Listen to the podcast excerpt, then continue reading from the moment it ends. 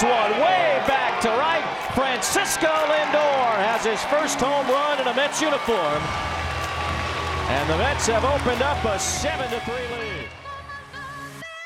A 14 días de que empiece la temporada 2021, aquí en el podcast Juego Perfecto analizamos la división oeste de la Liga Americana y la Liga Nacional. ¿Será que uno de ellos se llevará nuevamente el campeonato de la Serie Mundial? Pues hoy aquí en Juego Perfecto hablaremos un poco sobre eso y otras controversias que han estado pasando en el mundo del béisbol. Saludos tengan todos este que les habla Miguel Bosortil les envía un abrazo a todos ustedes y para hablar conmigo sobre esta controversia y hoy va a estar un poco más neutral que la semana pasada mi amigo y mi hermano Miguel Rivera, que es la que hay, Miguel. ¿Qué está pasando? Me llevas al palo con los pajaritos, pero mira. Saludos, Bozo, y saludos a todas esas personas que nuevamente dándonos el apoyo semana tras semana en el podcast. Tú nada más no has sido, ¿sabes? Eso, eso de neutral, muchacho, me persigue. Esa, esa, eh, el podcast de la semana pasada, que muchos mensajes y muchas cosas nos dieron referente a cómo Miguel reaccionó cuando tuvo que hablar del equipo de los Cardenales de Luis Pero. Esta semana vamos a hablar de la división oeste de la Liga Americana y Nacional, que la oeste de la Nacional está bien interesante y la americana también, no crea, la americana también. Y vamos a hablar un poco sobre eso y otras controversias que están por ahí corriendo. Así que, Miguel, vamos a arrancar esto. Familia, abróchese los cinturones porque juego perfecto acaba de comenzar.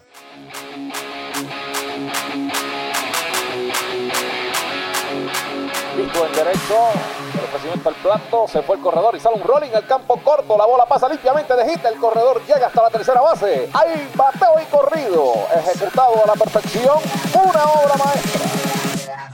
Bueno, y damos oficialmente comienzo a una edición más del podcast Juego Perfecto y arrancamos rápido con la sección bateo y corrido, Miguel, y hay nuevas reglas en las ligas menores la MLB informó que durante la temporada 2021 se impondrán nuevas reglas en las ligas menores con el fin de experimentar y dislumbrando en un futuro no muy lejano imponerlas en las grandes ligas. ¿De qué reglas estamos hablando, Miguel? Bueno, eh, un poco raras. Van a estar en ligas menores, como bien dijiste, pero algunas van a aplicar a la AAA, otras a la AA, otras a la clase A, y así por sus siguientes. Primero que todo, las bases un poco más grandes y con que la superficie no resbale tanto. Parece que tenían problemas con el material que le añadían, la pintura o algo. Parece que las van a intentar hacer que resbalen menos. Eh, eso va a estar en todas las ligas de AAA. En toda la liga de la AA Bozo. Y esto es una regla que muy probablemente veamos subir mucho más rápido que las otras. Y es que le van a requerir a, a los cuatro infield del Bozo que siempre mantengan sus ganchos en donde está la tierra. O sea, ¿a qué estamos yendo aquí? A que vamos a empezar a banear el shift poco a poco, poco a poco, para así que, pues, crear que el bateador llegue más a base, que dé más hits, porque sabemos que el que la segunda base esté casi en el right field afecta mucho zurdo en la liga.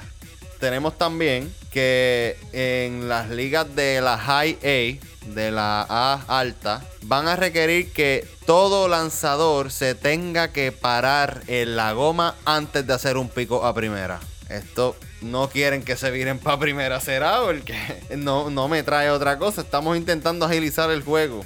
Pero vamos a ver. También tenemos otra regla. Esta le va a aplicar a, la low A, a la baja A. Y esto va a ser solamente en la liga baja A del oeste. Y es que van a tener los 15 segundos entre lanzamientos. So, el lanzador, eh, rapidito, hey, trépate que ya pasaron los 15 segundos. Esto ya se ha visto con mucho más tiempo, obviamente, muchos más segundos. Esto se ha visto hasta en la AAA. Este tipo de cosas también lo implementaron una vez en las grandes ligas. Esto ha sido on and off. Y vamos a seguir viendo este tipo. Porque tú sabes, Bozo, que aquí lo que quieren es acortar el tiempo. Entonces, una de las reglas más interesantes, y con esta termino con una de las más importantes entre todos estos cambios, y es que en la baja A del sureste, solamente en el sureste, van a comenzar a implementar la zona de strike automatizada, Bozo. Estas reglas están bien interesantes. Eh, ellos están intentando no que solamente el juego sea más corto, sino que sea mucho más atractivo para la nueva generación que no está viendo deportes y prefieren ver a personas jugando videojuegos. Es la realidad. So, vamos a ver, vamos a ver, ¿verdad? Todos estos cambios que están trayendo porque la MLB, Bozo, está diciendo que los cambios lo están trayendo no solo para cortar el juego, sino para traer a nueva fanaticada porque no la tienen, no están llegando a ellos. Son muy interesantes las nuevas reglas, sobre todo la última que estabas hablando, eh, lo que le llaman el árbitro automático. Eh, va a ser una persona que va a estar detrás del home, va a ser el árbitro, pero va a tener un audífono en el oído y la persona que está allá en un cuarto viendo el partido va a decir si es strike o bola. Se ha visto ya esto en las ligas de Arizona, que se tarda el árbitro de home en cantar el estrello la bola 3, 4 segundos después. En otro momento de la historia del béisbol, un árbitro se tardara 3 o 4 segundos en cantar un estrella de una bola, era para picarlo en cantos y terminar con él haciéndolo barbecue en, en cualquier parrilla que se encontraran de frente. Esto quieren cambiarlo con relación a que hay unas estadísticas que dicen que un árbitro de grandes ligas falla 1.5 lanzamientos por turno. O sea, que en cada turno falla 1.5 el picheo. Canta el, picheo que no es. Así que es interesante eso. Pero, pero ¿de dónde estamos sacando esas estadísticas? Porque te voy a decir algo. Probablemente, ¿verdad? Porque sí, sabemos que hay árbitros que son excelentes con esa zona. Pero esos árbitros están beneficiando esa estadística que tú estás dando porque hay otros que fallan y fallan bien lejos, bien lejos. Y para decir aquí, la corrección de lo que va a ser el sistema de Empire se llama The Hawkeye Tracking System. Y va a ser, Bozo, creo que va a ser un sonido que le va a darle un audífono al árbitro que le va a decir si es extraño bola. No sé, ¿verdad? Este, exactamente cómo va a funcionar eso, pero sí es parecido a lo que tú dijiste.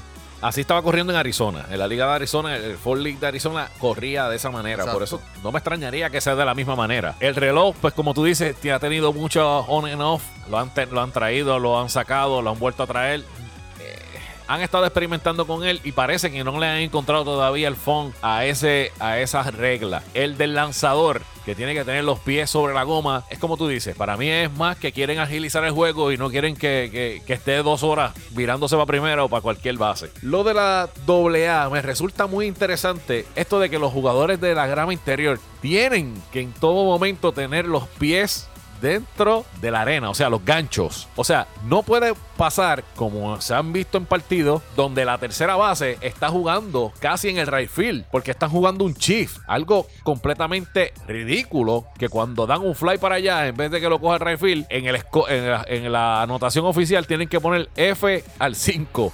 la persona que no vio el juego va a decir, pero diablo, espérate, F al 5 dio un bombo a tercera, no, dio un fly al right field, pero allá estaba la tercera base. Yo concuerdo contigo de que esta, regla yo creo que va a moverse más rápido que ligero a las grandes ligas y va a beneficiar mucho a los bateadores, muchísimo a los bateadores. Pero, y sabes que también me está bien interesante, mano, que entre la pandemia, ¿verdad? Y la negociación que va a suceder el año que viene, luego de esta temporada del convenio colectivo, estamos viendo unos cambios bien grandes. Porque no solamente en estas reglas, más adelante ahora en las noticias hablamos de otras. Pero lo que vienen son cambios y esto es la MLB tratando de que funcione algunas cosas para que estén dentro de ese tratado que ellos están intentando hacer más adelante.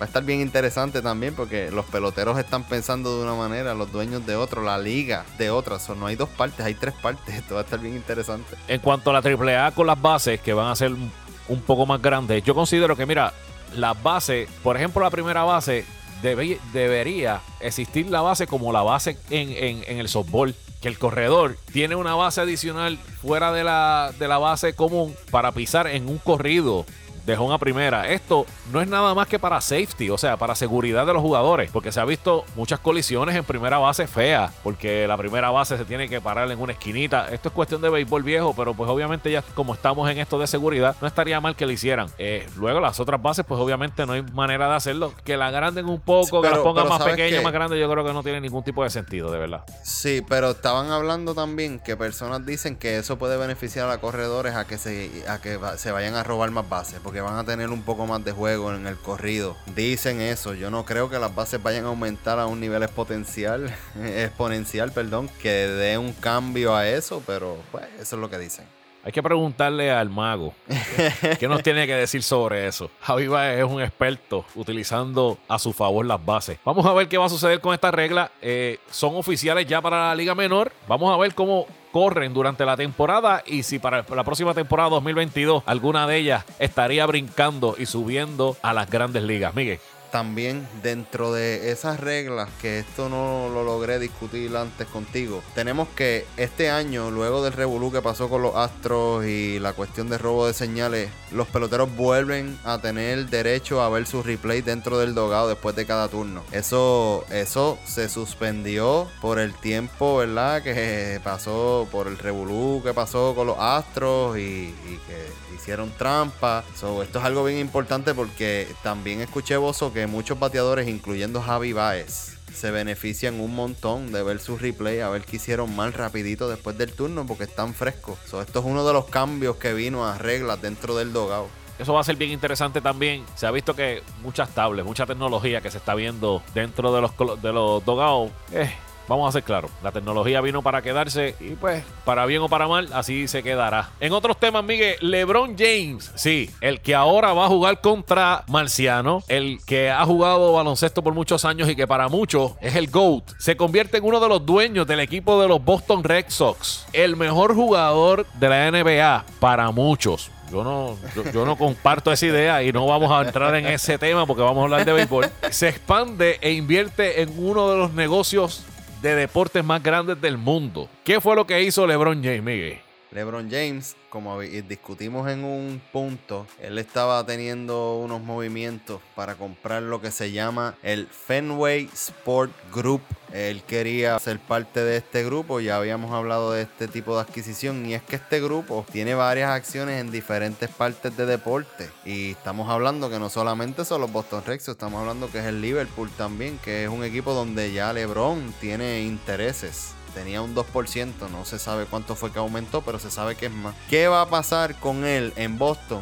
Hasta el momento no va a pasar nada, Bozo. No va a pasar nada porque él es un dueño minoritario. Aunque, aunque se sabe que el grupo estaba teniendo problemas de dinero en un punto por las inversiones, la pandemia y cuestiones. Aquí lo interesante de esto, Bozo, es que LeBron obviamente no está solo. LeBron está con su compañero de inversión que es Maverick Carter. Maverick Carter es un partner de LeBron en negocio y va a ser parte de esos co-owners también del equipo. Y es que, Bozo, la inversión es de 750 millones de dólares. La organización de estos dos caballeros que se llama Red Bird invirtió 750 millones en la compra de este, de este grupo. Y este grupo tiene ahora mismo el canal en donde se da eh, los juegos de los rezos, que es el NESN, e tiene una participación en Roche Fenway Racing, que es una compañía de carreras de NASCAR. Tiene también participación en una compañía que se llama Fenway Sport Management. Y sabemos que LeBron James tiene su propio Sport Management Agency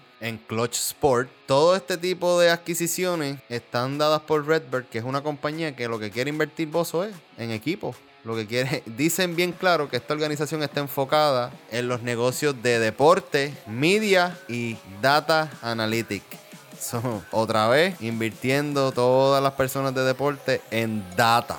En data. Y lo que buscan es data y data y data, oso. Interesante por demás esta compra de LeBron James, ¿sabes? Eso es así, sumamente interesante. Obviamente, eh, lo que dislumbra es que a largo plazo, una vez, entendemos que una vez se retire de la NBA, sus intenciones es convertirse en dueño de un equipo de la NBA. Todavía le queda baloncesto por jugar y empezar a invertir desde ahora nunca está de más. Está tomando buenas decisiones con el dinero que ha obtenido gracias al baloncesto. En otros temas, Miguel, el controversial Trevor Bauer Arranca la temporada 2021 con un conflicto con la MLB. Esto sucede luego que Bauer en su última salida utilizara en su camisa, que utiliza debajo de la jersey, su logo visible. O sea, la, la camisa, la jersey la tenía desabo- desabotonada y se veía el logo de su brand, de su, de su marca, y en su correa también. Y la MLB le dejó saber que si volvía a hacerlo, lo iba a multar. ¿Y qué ustedes creen que hizo Trevor Bauer una vez que recibió esa carta? ¿Qué les dijo, Miguel?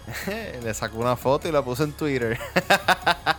pues, papá, Trevor Bauer puso la carta y la carta lo que dice es que está violando el código de uniforme, o sea, la regulación de uniforme. Y le ponen la foto porque le sacó las fotitos, le sacaron, le pusieron las fotitos en donde salía su marca. Trevor Bauer obviamente no está de acuerdo con eso y es que dice, ok, so la MLB me dice a mí que la MLB no puede hacerle marketing a ningún pelotero específico. Pues entonces Trevor Bauer le dice, ok, pues entonces déjame entonces marketearme yo mismo. Déjame entonces yo tirarme allá y hacer, ¿verdad? El marketing de mi brand, de mi marca. Pues Trevor Bauer sale y hace eso porque el MLB no lo hace por él. Pues no, pues el MLB le dice, no, eso está estrictamente prohibido y te vamos a darle una, una- un fine si lo sigues haciendo eso. No come ni deja comer. Y te voy a decir algo, Bozo, seguimos hablando y llegando al mismo tema. Estos son temas que se van a tocar en el convenio colectivo. Y todo el mundo está sacándole trapitos al aire, trapitos sucios al aire a todo el mundo porque están así todos contra todos para que cuando esto salga a la luz, obviamente, ese problema se toque más adelante.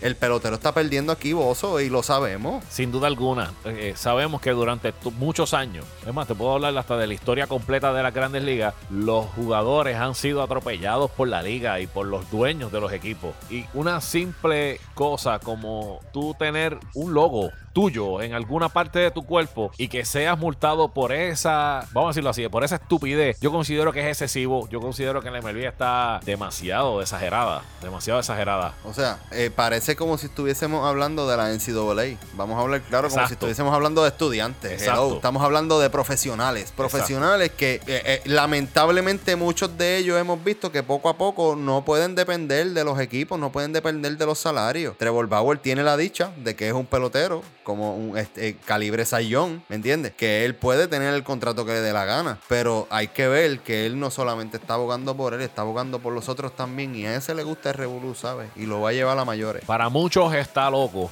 pero para mí es extremadamente inteligente. Sí, es brillante. Sin duda alguna. En otros temas, Miguel, MLB ofrecerá una vez más 21 partidos por la plataforma YouTube. Esto buscando capturar más televidentes por medio de esa plataforma digital. En años anteriores lo había hecho Miguel y este año vuelven con estos 21 partidos completamente gratis. Eso es así, Bozo. Y el primer partido se va a ver el 7 de abril. Va a ser un juego eh, que va a ser los Tampa Bay Rays enfrentándose a los Boston Red Sox a la una de la tarde, eh, tiempo del este. Las personas que le interesen ver los juegos en YouTube, los juegos de YouTube son completamente gratis para el público. Lo que tienes que hacer es accesar YouTube y lo vas a tener ahí disponible, mano. Eso va a ser bien interesante. Eso es bueno para ¿verdad? las personas que no tienen el MLB Pass o el, MLB At Bat, mejor dicho, o no tienen el, el- el sistema de cable que La puedan ver. la- exacto, y que no, no tengan el sistema de cable para poder ver el canal de, de la liga, pues tienen 21 partidos ahí para que se jalten un ratito y puedan disfrutar de buen béisbol.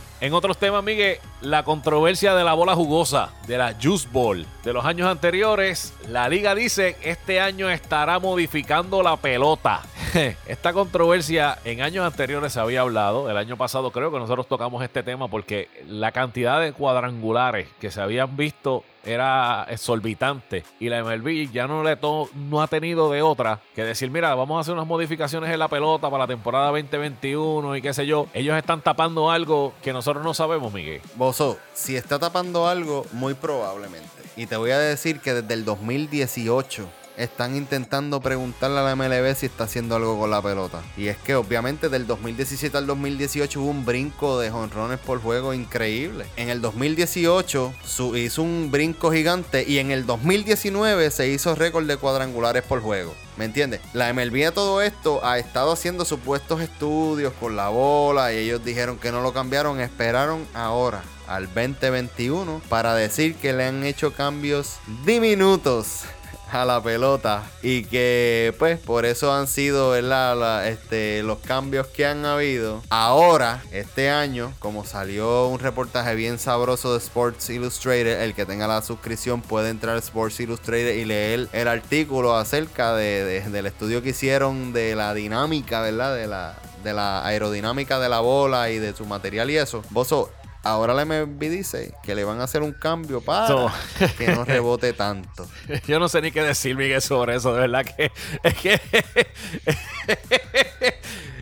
se le ve la costura, se le ve la costura a la MLB sobre ahora decir que la MLB quiere hacerle unas modificaciones a la bola. Luego de que se vea que en años anteriores hubo una cantidad de cuadrangulares exorbitantes de un año para otro. O sea, todo el mundo sabe que la MLB ha estado buscando de alguna manera crear que el partido sea más entretenido, que llame la atención. Y pasas de un año a otro, ves una cantidad de cuadrangulares fuera de lo normal. Ni en los tiempos de los esteroides había visto esas cantidades. Y ahora este año, pues entonces quieres hacer una modificación a la pelota. Se le ve la costura sin duda alguna a la MLB. Sin duda alguna. no, nada más. Eso, Bozo, que parte, parte de los cambios que le hicieron a la bola. ¿Tú sabes qué hizo la bola? Que bajó de peso. La bola bajó de peso y pesaba menos del décimo de onza que se supone que pesara papá. Oye, eso afecta no solamente de la manera que tú le das a la bola y los lanzadores, ¿ah? que tienen esa bolita de papel en las manos, cómo fuetean, cómo logran hacer ese spin rate que tanto Bauer le da cariño, ¿me entiendes? Para dominar esos bateadores. ¿Qué va a suceder con los lanzadores ahora? Tú haciendo ese tipo de cosas porque sí, probablemente la bola puede que salga menos, pero los lanzadores tenían una manera de ejecutar los picheos y dicen que las bolas no están en todos los partidos, que son limitadas también ahora en los sprint training. Pues hay que ver si a DeGrom, en la última salida que tuvo contra el equipo de los Astros, tenía una de esas pelotas porque en el primer inning no bajó de 100 millas. Pregunta a Alex Breckman que la primera gesta fue a 100, segunda resta 101 y luego le tiró una resta 100 de nuevo. Y ya van dos partidos corridos en los que abre esas primeras entradas on fire, papá. ¡Wow! Qué impresionante ese, ese de Grom. Vamos a ver qué va a suceder con la pelota. A ver si va a estar jugosa o no va a estar jugosa durante la temporada 2021.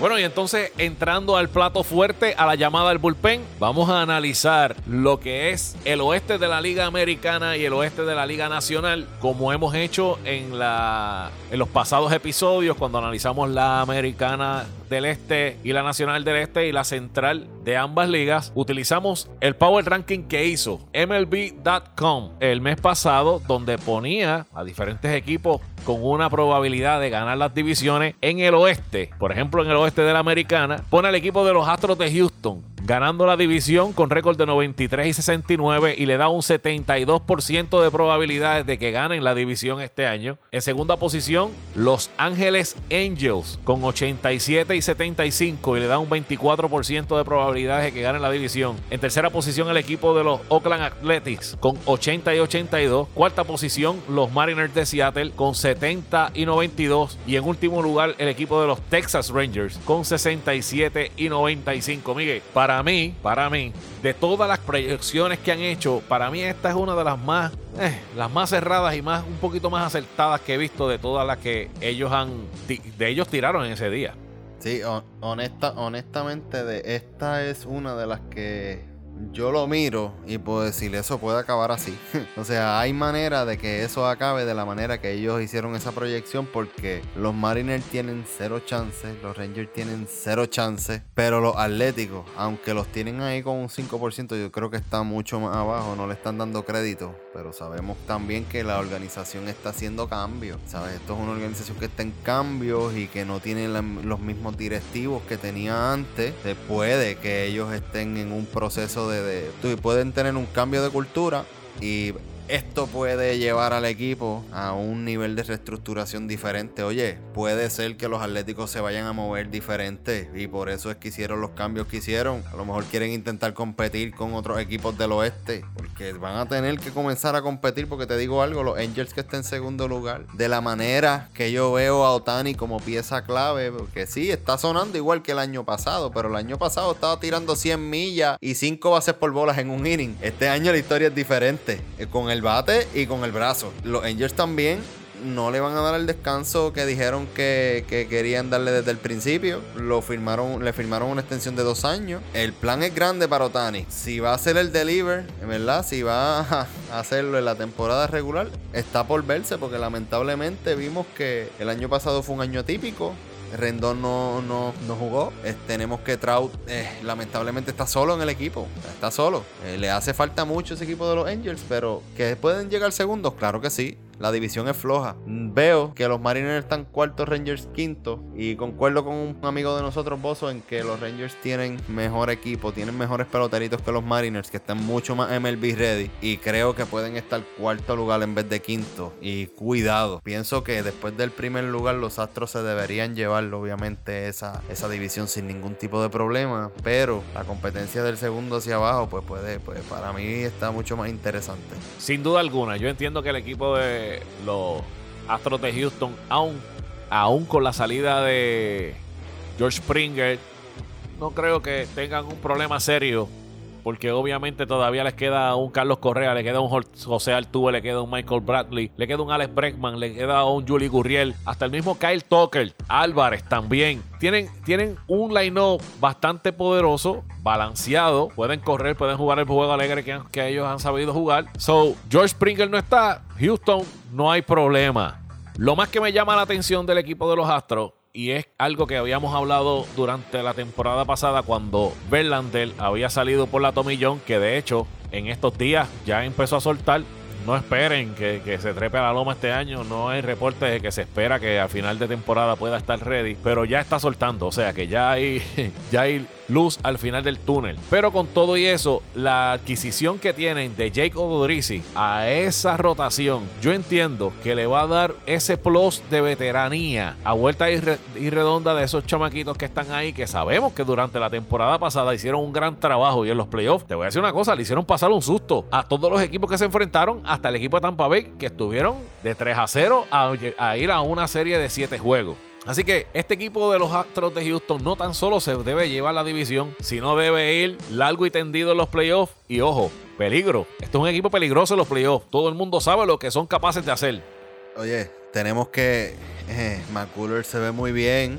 McCullers de la manera que se ve este año puede terminar siendo el Comeback Player of the Year si viene ejecutando los lanzamientos como lo está haciendo los sprint training. O sea, está nasty. Y ya también se dijo que Grinky parece ser el iniciador del primer partido eh, de este equipo. So, eligieron veteranía. El coach que tienen es veterano. Dusty no va a hacer algo que no haya hecho en otro lugar. Y Carlos Correa es un jugador de playoff, boss. Eso es un pelotero que, ¿verdad? Es triste que lo hemos visto lesionándose demasiado eh, durante su carrera. Eh, esperemos. Yo, de verdad, yo quisiera ver una temporada completa. Necesita esa temporada para el contrato, papá. Porque si no, se lo firman en especial.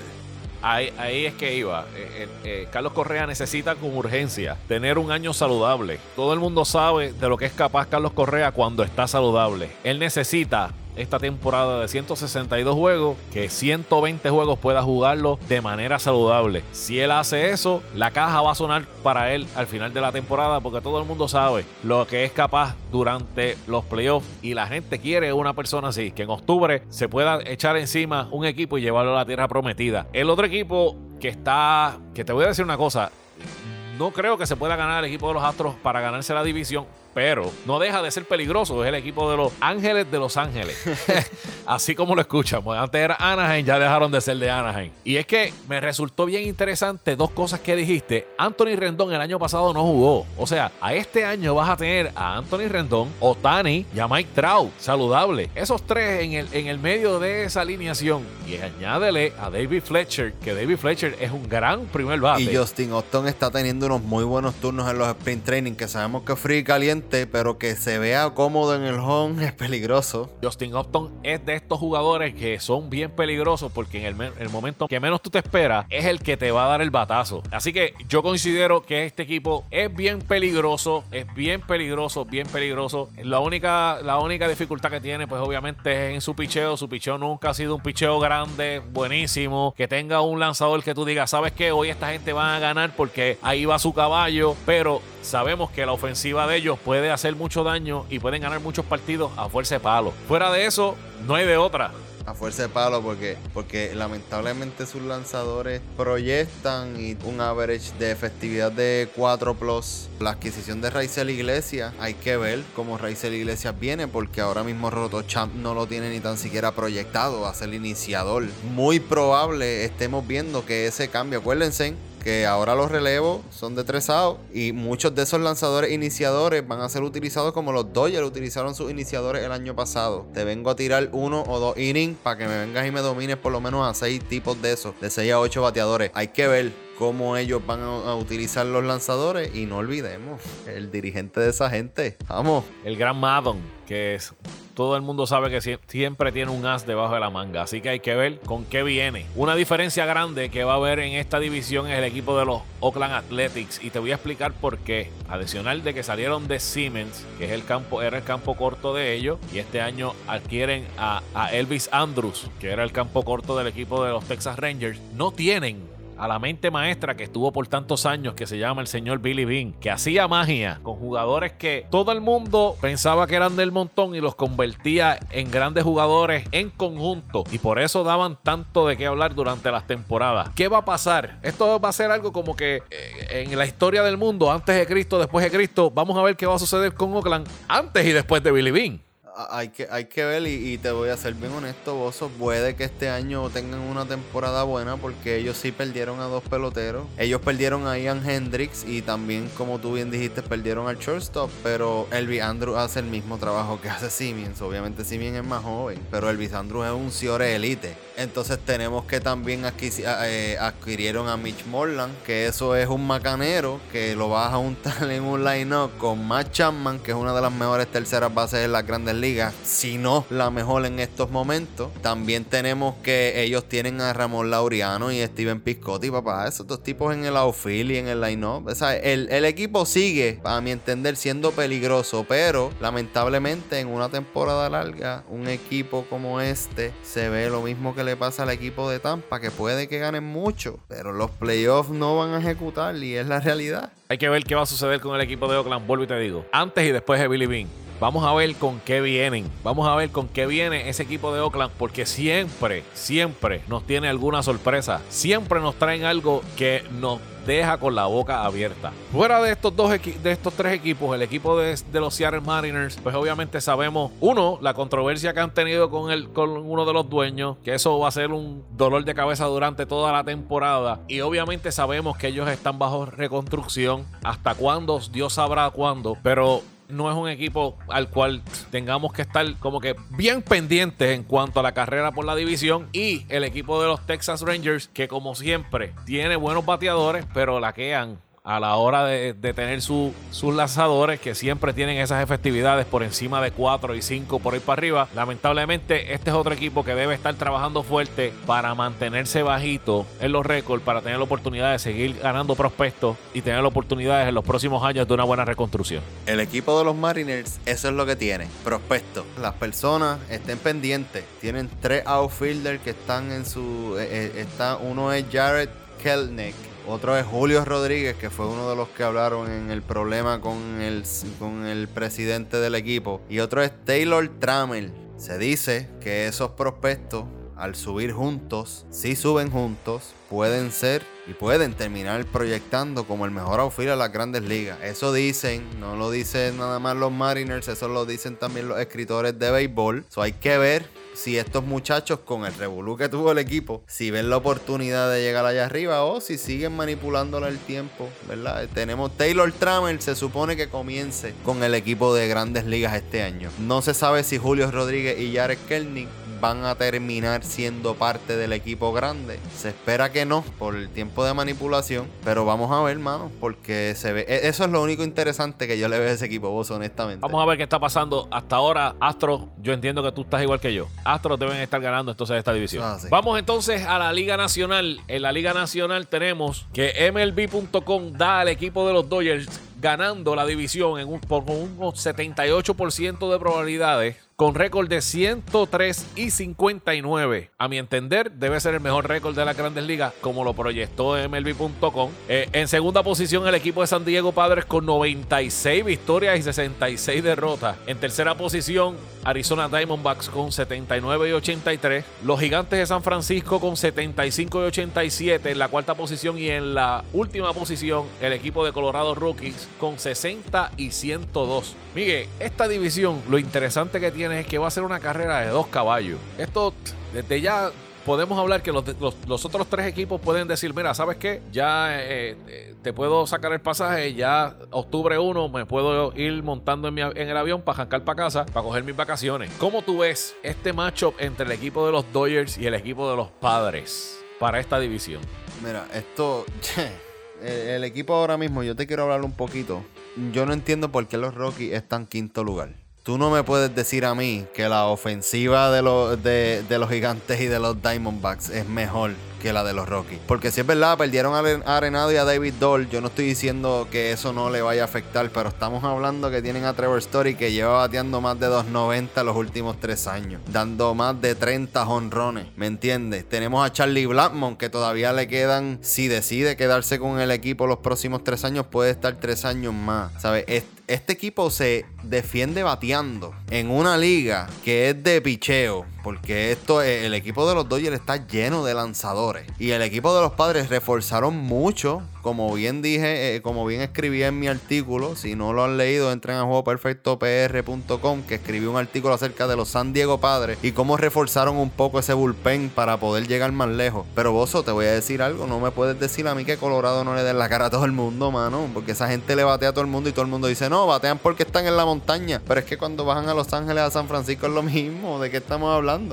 Y es un equipo que gana más on the road que en casa. Cuando venimos y vemos esos números, eh, no me machea, papá. Este equipo ofensivo y para mí ese es el único equipo que está underrated en este en esta división. Para mí los Rockies tienen equipo para llegar al tercer lugar en esta división porque los D-backs y los Gigantes están en una reestructuración y les va a tomar mucho tiempo en subir y en poder competir con los grandes que son los Padres y los Dodgers, como bien tú dijiste. Sin duda alguna, yo a mí me sorprendió también cuando vi al equipo de los Rockies que lo dieron nada más ganando 60 partidos cuando tienen un equipo que ofensivamente sigue siendo impresionante. Era más impresionante cuando tenía a Nolan Arenado en ese en ese line sin duda alguna, pero pues Claro. ya pues sabemos que se fue para el equipo de, de, San, de, San- de- de San Luis y pues ya no está en la montaña de Colorado, pero no deja de ser un equipo que ofensivamente es peligroso. Una cosa es con violín y otra con viola.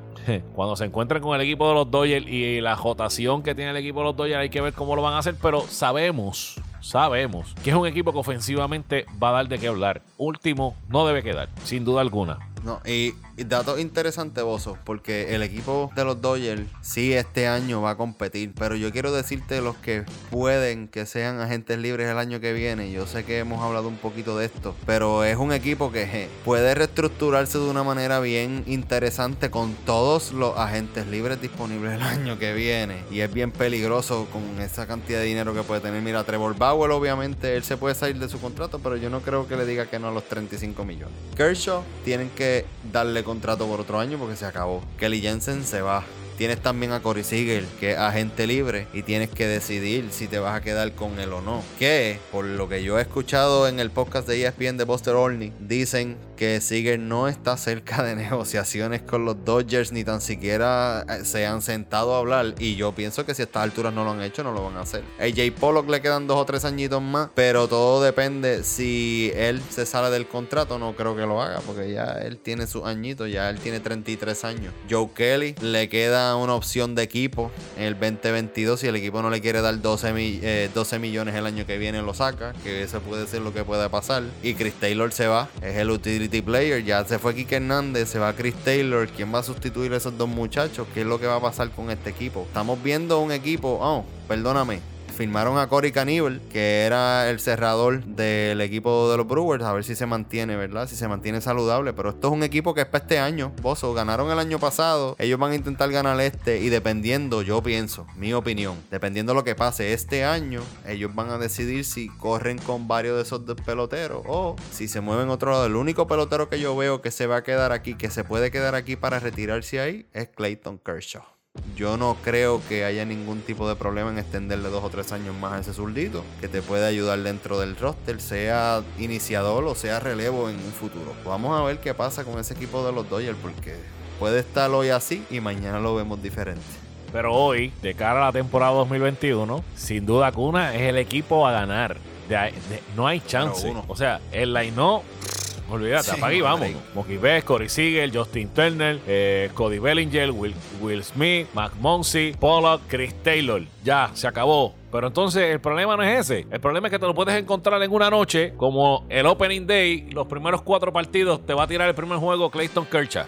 Segundo juego te va a tirar Trevor Bauer. Espérate, ¿tú, crees que de verdad? Porque yo sé que las proyecciones tienen a Kershaw tirando el primer juego. Pero yo dijeron. Escuché, yo escuché, sí, sí, sí, yo, yo entiendo. Pero yo escuché ayer, martes 16 de marzo, dijo en una entrevista que ese primer juego debería ser para Walker Bueller o Trevor Bauer. Eso fue, oye, y te estoy diciendo, yo sé que faltan varias semanas para que comiencen y que el equipo ha dicho unas cosas, pero que no te esté raro que pasen, que pasen la bola. Obviamente es una temporada larga, van a decir, ah, el primer inicio, a lo mejor Kershaw se retira este año, no creo porque quiere seguir jugando, pero que le den ese primer juego, Bozo, este año, ¿será eso que no lo van a firmar? Porque él no se supone que sea el número uno de esa gente. Inclusive, tienen a David Price como iniciador aquí, David Price dijo que si se tiene que mover al bullpen, se mueve al bullpen. O sea, Lo que pasa es que tú tienes la facilidad, la facilidad de, jugar con esa rotación. O sea, tú puedes, tú puedes lanzar hoy y no lanzar en dos semanas y no le vas a hacer ningún tipo de mella. ese,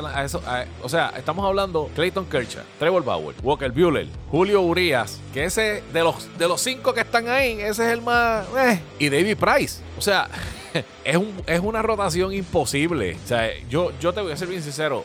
Yo no veo, volvemos y lo dije, yo no veo un equipo en la americana y en la nacional que se gane este equipo. El único equipo que yo puedo ver que tenga oportunidad de ganárselo se llama el equipo de Atlanta y lo reitero. Es el único que entiendo que tiene oportunidad. Que se los gane son otros 20 pesos. Pero que tiene oportunidad. El único equipo que tiene la oportunidad de poder ganárselos en una serie puede ser el equipo de Atlanta. Fuera de eso, apaga y vámonos. Yo creo que va a depender mucho de cómo ellos vayan a manejar esos iniciadores, de verdad porque no estamos en una temporada de 60 juegos y tú, tú sabes que esta gente lo agota los agota mucho. Y la temporada pasada, pues sí, quedaron campeones en una temporada cortita. Vamos a ver, siguen siendo número uno, no estoy diciendo nada de eso. Porque tenemos varios lanzadores también que están en el bullpen. Dustin May, tenemos a Tony Gonsolin que también ha iniciado partidos. Yo entiendo que, que ellos tienen el talento ahí, pero de la manera que lo utilicen, no es lo mismo tú venir a tirar cada cinco días como iniciador que tirar cada dos, para dos, tres entradas. La preparación es diferente. la temporada es completa. Vamos a ver, vamos a ver. Yo entiendo que tienen demasiadas muchas herramientas para mantener ese, esa rotación saludable, ¿verdad? Son cosas que suceden durante la temporada, es una temporada larga como tú bien dices, pero es que yo veo demasiado, demasiado muchas herramientas. Yo creo que, que, Roberts tiene y, el front office tienen un dolor de cabeza porque con tantas herramientas tú dices, Dios mío, ¿cómo yo voy a bregar esto? No es fácil. Pero esto, pero esto no es una historia tampoco de hoy. Esto no es una historia de hoy. Este equipo lleva así ya varios años y nada más ha logrado ganar, quedar campeón en una temporada corta. Dice, dice mucho, dice mucho. Y han sido errores del dirigente, que conste. En su punto han sido errores del dirigente. Yo espero, yo espero que, porque está difícil este, embarrarla con este equipo, ¿sabes? Pero la situación es que ellos tienen unos archirrivales que son el equipo de los San Diego Padres, que son un equipo ofensivamente espantoso y que sabemos que el picheo lo mejoraron muchísimo durante este tiempo muerto, trayendo a Yu Darvish y a Blake Snell. Miguel, como tú dijiste, ellos añadieron además unos brazos en el bullpen para mantenerse en contienda, pero es suficiente lo que tienen en estos momentos para poder tener oportunidad de ganar el, banderín del oeste y tener la oportunidad de entrar bastante lejos en los playoffs? Te voy a decir que no y te voy a decir por qué no. Te voy a decir de la manera que yo lo estoy viendo, esto es una mera opinión. que quede claro, vamos a arrancar con eso. Yo tengo que los Bravos de Atlanta van a ganar la división este de la Liga Nacional. Pero sin duda alguna tengo que los Mets van a entrar por ese juego de wildcard. Yo no tengo ningún tipo de duda. Esos dos equipos van a estar ahí. De los Mets ser el equipo, bozo. A ganarse en ese juego de wildcard San Diego se va. San Diego se va de una. El equipo, el equipo que va a demostrar que San Diego es un high por Fernando Tatís, es el equipo de los Mets de Nueva York. Te lo estoy diciendo hoy. Ese equipo de los Mets de Nueva York tiene iguales o mejores piezas que el equipo de San Diego y el equipo de los Dodgers en su staff de lanzadores. Y ya lo, ya lo hablamos, ya lo hablamos. Atlanta obviamente overall es equipo más sólido por el line-up que tiene, de la manera que juegan, los peloteros de impacto que tienen. Pero no podemos sacar a los Mets no podemos sacar a los Mets y mucho menos cuando añadieron unas piezas nuevas que sí, todavía estamos en veremos cómo Lindor encaja dentro de ese equipo. Y estamos escuchando fuerte que si lo firman de nuevo, si le dan esa extensión de los milloncitos, pero el staff de picheo, no nos olvidemos de eso, que tienen el mejor lanzador en las grandes ligas en Jacob de Grom. Y si ese hombre decide tirar 9 a 100, tira 9 a 100. Es el único lanzador en las grandes ligas. Y yo puedo añadir ahí también, porque lo demostró el año pasado pasado Trevor Bauer. Son los únicos dos lanzadores que yo creo que tienen los pantalones bien puestos para agajar esa bola y tirar nueve innings y no les importa nada y tiran al mismo nivel. O sea, vamos, vamos a poner a los Mets en el mapa. Tienen que estar en el mapa y no me pueden decir a mí que San Diego va a ser mejor que los Mets este año.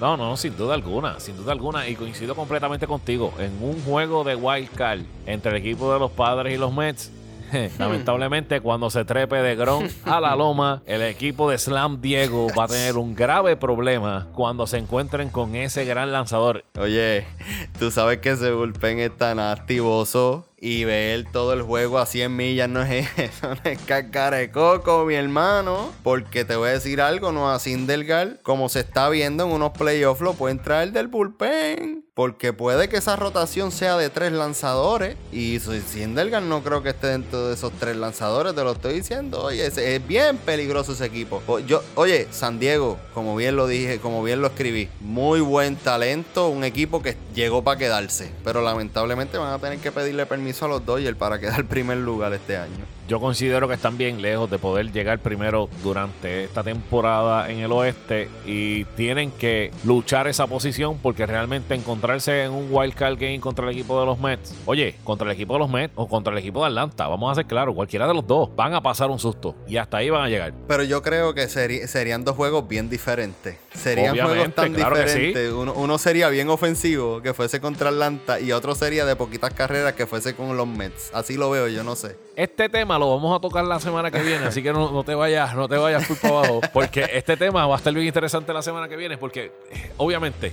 hay que, hay que, ya ahí vamos a estar hablando de las predicciones que nosotros entendemos que son, así que ya de ahí en adelante, pues vamos a ir a zumbarnos. Eh, este equipo de San Diego, lo interesante que tiene es el 2, 3, 4 y hasta el mismo quinto bate del equipo, que son bateadores bien peligrosos. Y al adquirir a Yu Darvish y a Blake Snell, convierte en este equipo mucho más interesante de lo que era. El año que viene, el año que viene, cuando traigan a Clevinger a esa rotación, entiendo que va a tener mucha más profundidad y pueden irse tú a tú con un equipo de los Dodgers de quedarse como, como está. Ahora mismo, yéndose tú a tú contra el equipo de los Dodgers, pues obviamente el picheo se los va a ganar fuertemente. Puede ser que le entren a, a Kershaw, pero fuera de Kershaw no veo que tengan oportunidad con cualquier otro lanzador que tenga en esa rotación el equipo de los Dodgers. Y tú me perdonas, en unos playoffs Kershaw no empieza el primer Ah, claro que no. Ahí es a donde vamos. Tacho, eso viene Bueller o viene Bauer encendido por ahí, papá. Fuera de eso, el equipo de Arizona está en reconstrucción. El equipo de San Francisco, pues obviamente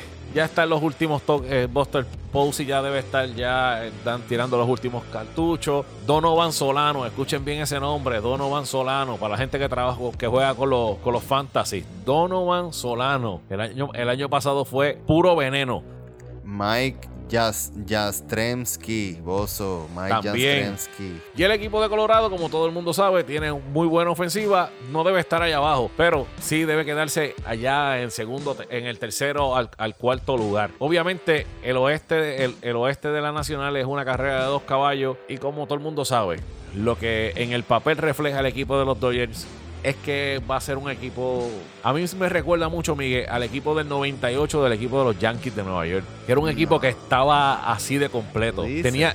Es que estaba así de completo. Fue un equipo así de completo. Es que, eh, bueno, eh, está bien. Yo, yo me imagino, yo me imagino a lo que a lo que tú te refieres. Lo que pasa es que se ve como si fuesen a dominar la liga, ¿me entiendes? Como que tú miras el papel y tú dices, es que es imposible no ver a este equipo quedar campeón este año. Eso lo entiendo, lo entiendo. Exacto, exacto. A eso es lo que voy. No, por, no vamos a ir a llevarnos jugador a jugador, obviamente no. Pero si nos vamos a que cuán dominante se ve en el papel, sin duda alguna, el equipo de los Dodgers se ve demasiado dominante para ganarlo todo, sin duda alguna. Y puede ser que se vea por primera vez después de 20 años, si no me equivoco, que repita un campeón. Así que, ¿cómo, va, cómo ves entonces el power ranking de esta liga nacional de la- del oeste de la Liga Nacional? El oeste de la Liga Nacional, pues obviamente Dodgers y Padres. Ahí no debe haber ningún problema. Honestamente te voy a poner a los Rockies tercer lugar porque creo que la ofensiva de ellos está por encima de los gigantes. Aunque tengo amistades que tienen a los gigantes tercer lugar. Puedo entender porque este es un equipo veterano.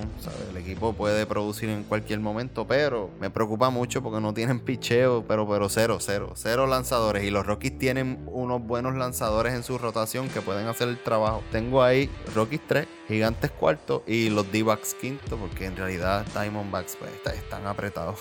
Para mí, eh, Dodgers, Padres, esa tercera posición tengo mis dudas con San Francisco y Colorado, porque son ofensivas que van a estar, eh, cuando se encuentren, se van a dar bien duro, porque es que no, no tienen otra cosa que no sea ser ofensivos. O sea que, que- volvemos. Miren esos dos equipos en los Fantasy, que son equipos que ofensivamente, cuando entren a batear, van a tener bateadores ahí que van a estar bateando tres, tres y pico para allá, porque son bateadores, son muchos, son equipos ofen- bien ofensivos, pero Y son dos y son dos parques también que lo usan mucho para las métricas, que son parques de los más grandes en las grandes ligas. Y eso da hit, eso da doble, eso da triple. Escuchen bien.